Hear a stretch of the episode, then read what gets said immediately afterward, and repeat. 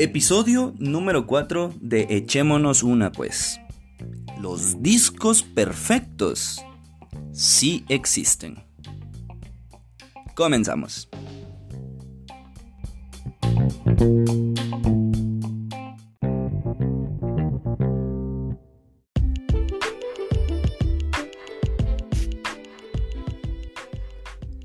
¿Qué onda? ¿Qué onda? ¿Qué onda? ¿Qué onda? Mucha, espero que estén muy bien. Y una vez más, muchas gracias por estar acá escuchándome.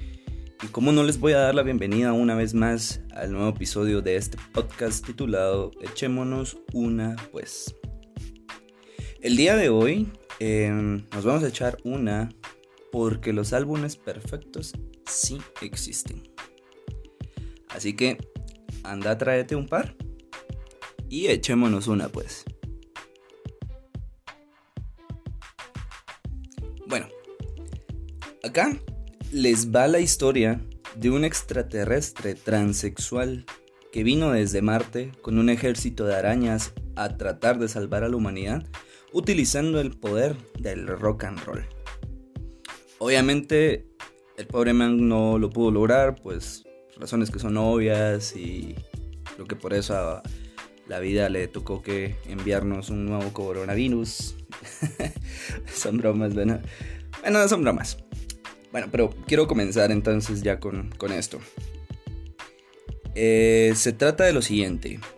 En 1972, David Bowie no solo buscaba lanzar un disco excelente, sino también alcanzar la fama, dándole vida hacia la gran, o mejor dicho, al gran personaje Ziggy Stardust y su obra maestra titulada The Rise and Fall of Ziggy Stardust and the Spider from Mars. Eh, English. Bueno, que en español sería el ascenso y caída de Ziggy Stardust y las arañas de Marte. Este disco, a mi criterio, se puede catalogar como un disco perfecto.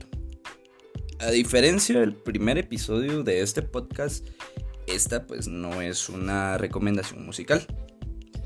Obviamente, este disco pues yo sí lo super recomiendo porque pues es un disco muy bueno. Bueno, que te digo un disco muy bueno, este es un discazo, mano. Y pues el día de hoy quiero platicar un poco acerca de, de esta obra de arte que le dio lugar a David Bowie, pues un espacio en el Salón de la Fama del Rock and Roll. Y es que antes de, de este disco, Bowie no era un músico tan famoso que se diga pues hablemoslo en las décadas de los 60s y 70s. Pero este disco sin duda le dio el levantón a David Bowie que él estaba buscando. Hay que darle mucho mérito también a que para crear y grabar este mismo, Bowie tuvo que despedir a su manager de ese momento para poder contratar a uno nuevo y pues también despedir y reclutar a unos músicos nuevos, ¿verdad? que pues estos más adelante iban a terminar formando pues las famosas arañas de Marte. The Spiders from Mars. Este disco está compuesto de 11 canciones que por casi 40 minutos te, te, llevarán a través de una historia bastante interesante en la cual David Bowie prácticamente narra lo que podría ser una manera de ver el fin de la humanidad en aquel entonces. Por esto, ese disco no se hizo famoso solo por la música, sino también por la actuación. Y es que David Bowie le dio vida al gran Ziggy Stardust, que prácticamente es el protagonista del disco. Algunos de ustedes se estarán preguntando, pues, ¿y, ¿y cómo lo hizo? Bueno, el nombre del personaje en primer lugar, fue inspirado en el nombre de un músico tejano conocido como The Legendary Stardust Cowboy. Y inspirado en este músico nace Ziggy Stardust, que es un personaje, eh, perdón, que es un personaje ficticio que el mismo David Bowie interpretó por el tiempo que el disco estuvo siendo presentado, interpretado y pues durante la gira también del mismo. Quiere decir que pues prácticamente David Bowie por un tiempo dejó de ser él para convertirse en Ziggy Stardust. Y así empieza esta historia que trata de este personaje viniendo a la Tierra desde Marte junto con un ejército de arañas para anunciar el final de la humanidad. Y pues el disco comienza de esta manera. La primera rola que vamos a escuchar en este disco se titula Five Years. Es la primera canción del álbum. Esta es una balada trágica pero hermosa que anuncia el colapso del mundo en cinco años. Esta es una letra muy poética y contiene un sonido instrumental que se acorda bastante a la canción. Y esta conecta con la segunda canción del disco titulada Soul Love, que es una canción de amor. Es prácticamente... Se trata, mejor dicho, solamente del amor. No es una canción que, que le puedas dedicar a alguien o, o, cantársela a alguien. No, no, no, porque pues prácticamente esta canción habla del amor en general, de cómo este empieza, de lo que es y lo que puede, lo que te puede llegar a hacer sentir o las cosas que podemos llegar a hacer también por amor. Esta canción une la, la, primera, la primera canción con la tercera rola de este álbum, la cual es Monash Daydream. Y es una canción en donde Ziggy Stardust se presenta por primera vez ante la humanidad como el héroe y salvador de la Tierra, utilizando como su arma principal el poder del rock and roll. Y es ahora pues ya cuando se viene lo mero bueno.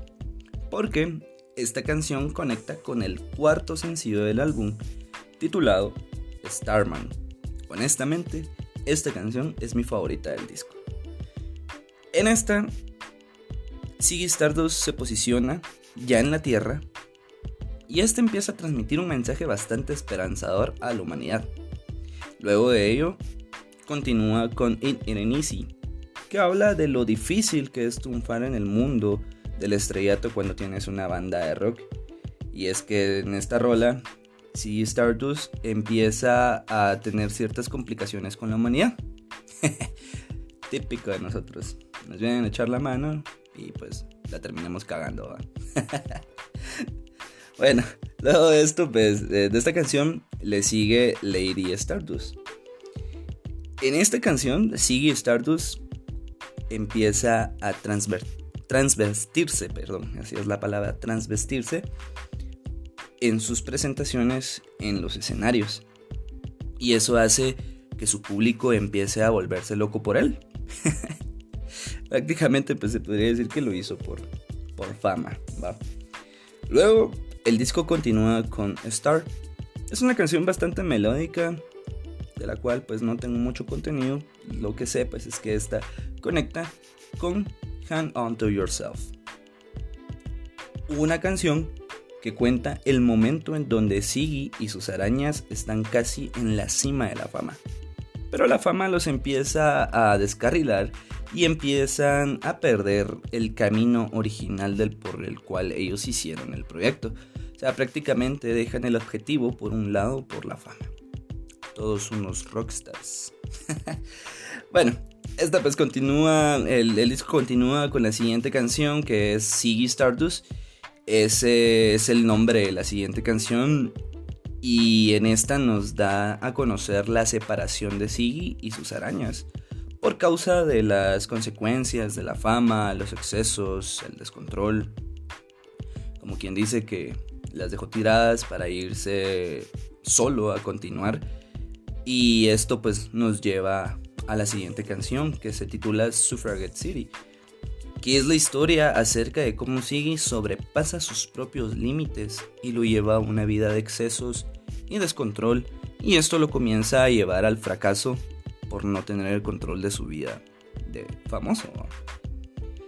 Y pues para terminar este gran disco, ya con su última canción, que sería la número 11, esta se titula Rock and Roll Suicide.